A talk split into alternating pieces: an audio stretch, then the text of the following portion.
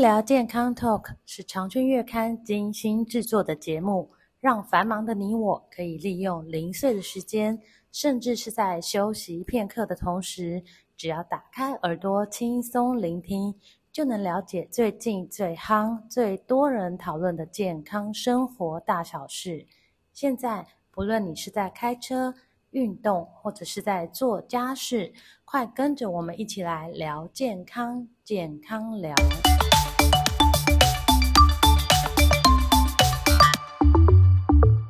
听众朋友们，大家好。现代人呢，人手一机，用眼过度。如果再加上你有罹患糖尿病或者是紫外线曝露等等的影响，眼睛出问题的机会就会大幅的上升。那尤其呢，以这个黄斑部病变呢最为常见。还好现在呢，因为科技、医药科技的进步，那这个治疗的方式呢相当多元，选择很多。重点是在治疗之前，要请眼科医师做仔细的评估，正确的治疗就可以帮助患者呢挽救视力，重见光明。那今天特别请到林口长庚纪念医院眼科部的部长黄义修医师来跟大家聊一聊黄斑部病变这个议题。黄医师您好，您好，哎，各位听众好，哎，我是林口长庚的黄义修医师，是我的专长是在视网膜葡萄膜炎。嗯好的，黄医师请教一下哦，就是这个黄斑部病变啊，它一个很明显的症状就是视物扭曲，像看格子状的东西就会弯弯曲曲的。那除了这个之外，还有哪一些比较常见到的症状呢？黄斑部的位置就是视网膜的中心点，它是所有阅读视力的最重要关键的器官。嗯哼，那充满了很密集的感光细胞的排列。嗯，那通常它黄斑部病变就代表它水肿。代表它出血，症状通常是视力下降，嗯，视物扭曲会变得很好笑，就一根电线杆会变得扭扭曲曲的。对。那另外有个重点就是，其实它色觉会改变，色觉会改变，红色、绿色、蓝色、红色、绿色、蓝色、黄色这种颜色很纯的颜色，红绿灯，呃，像这种颜色其实它会丧失，所以你看着只看到一个灯，它实际上是什么颜色的，你会慢慢觉得。这种色觉的感觉会下降，所以这个跟色盲又不一样，完全不一样，完全不一样。对，它只有中间的部分，视力中间的部分会看不到。哦，可是实际上稍微偏一点的位置，它又恢复正常。但实际上我们人是以中间的阅读能力最重要。哦，所以黄斑部如果中心受损，没有办法失去阅读，就是我们失去了阅读的能力啊，对我们生活的影响其实是失明的几率是很大的。嗯哦，所以黄斑部病变最严重，有可能是失明。哎、欸，很常失明。是，而且就像你刚刚说，看红绿灯都看不清楚，所以这个在生活上也非常的危险。对，看任何的招牌的文字、路标完全看不到。是，好，那再来就是说，呃，引发黄斑部病变的原因可能有哪一些呢？那哪一些人又是高危险群，要特别的注意？黄斑部病变在国内现在最多的应该还是糖尿病。是，那另外一种是老年性退化性的黄斑部病变。嗯、那糖尿病很明显的危险因子就是，呃，血糖没有控制，血压的部分没有控制好，嗯、哦，肾脏病的相关，这些都是糖尿病机转。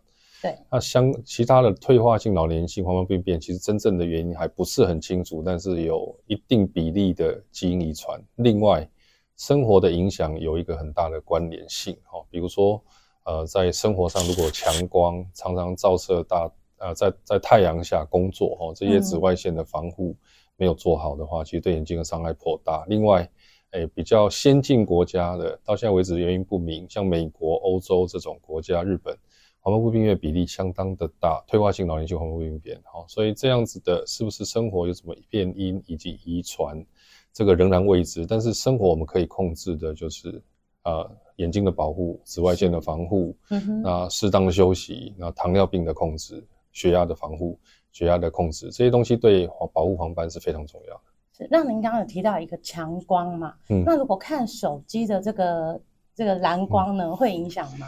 哎、欸，手机的蓝光一般认为是个危险因子，是但是在科学上的验证，其实呃到现在为止没有很明确的证据显示。不过呃近年来可能因为诊断的技术变好，也因为啊、呃、用眼用手机的几率有变多。对。很奇怪的，我们观察到黄斑部病变的比例也可能上升，是不是有明显的关联？是怀疑。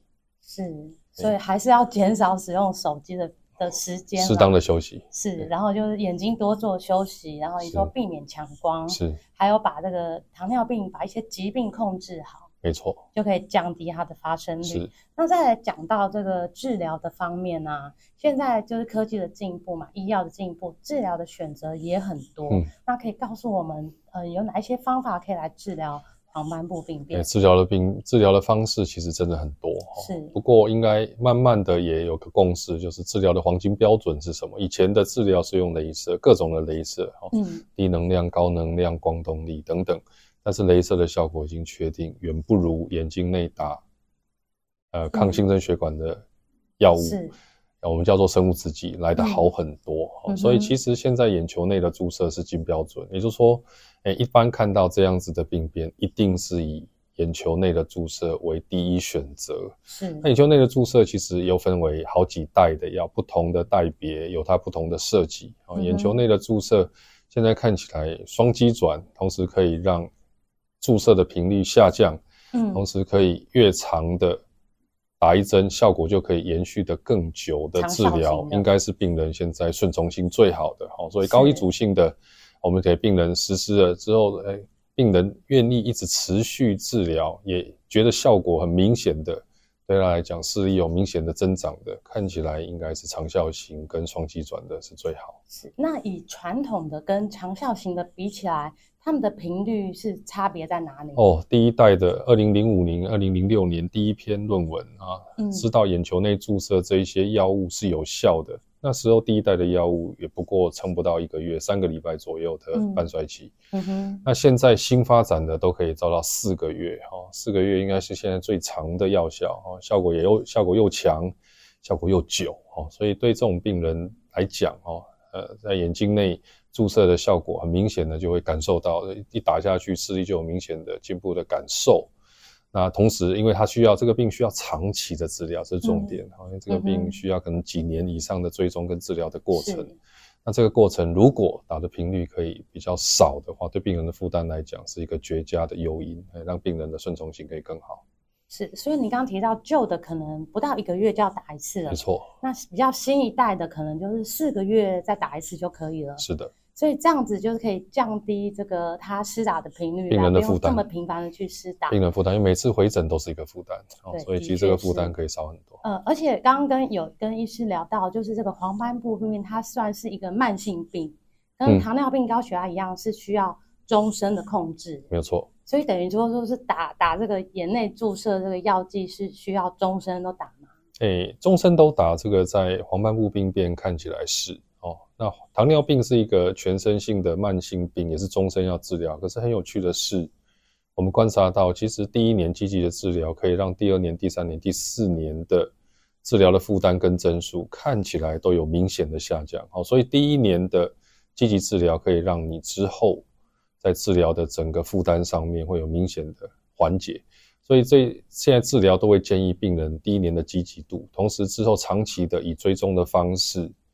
以这样的治疗模式看起来可以得到最好的视力维持跟进步。是，所以就是要把握，就及早发现，然后把握住这个黄金治疗时间，积极的治疗，后续就会比较就是呃，就像你说，负担不会那么大。一旦确诊，越早开始，越积极治疗，刚开始越好，是，后面就会越轻松。嗯，那像我在网络上啊，有看到几个网网友就是见常见的一个迷思啊。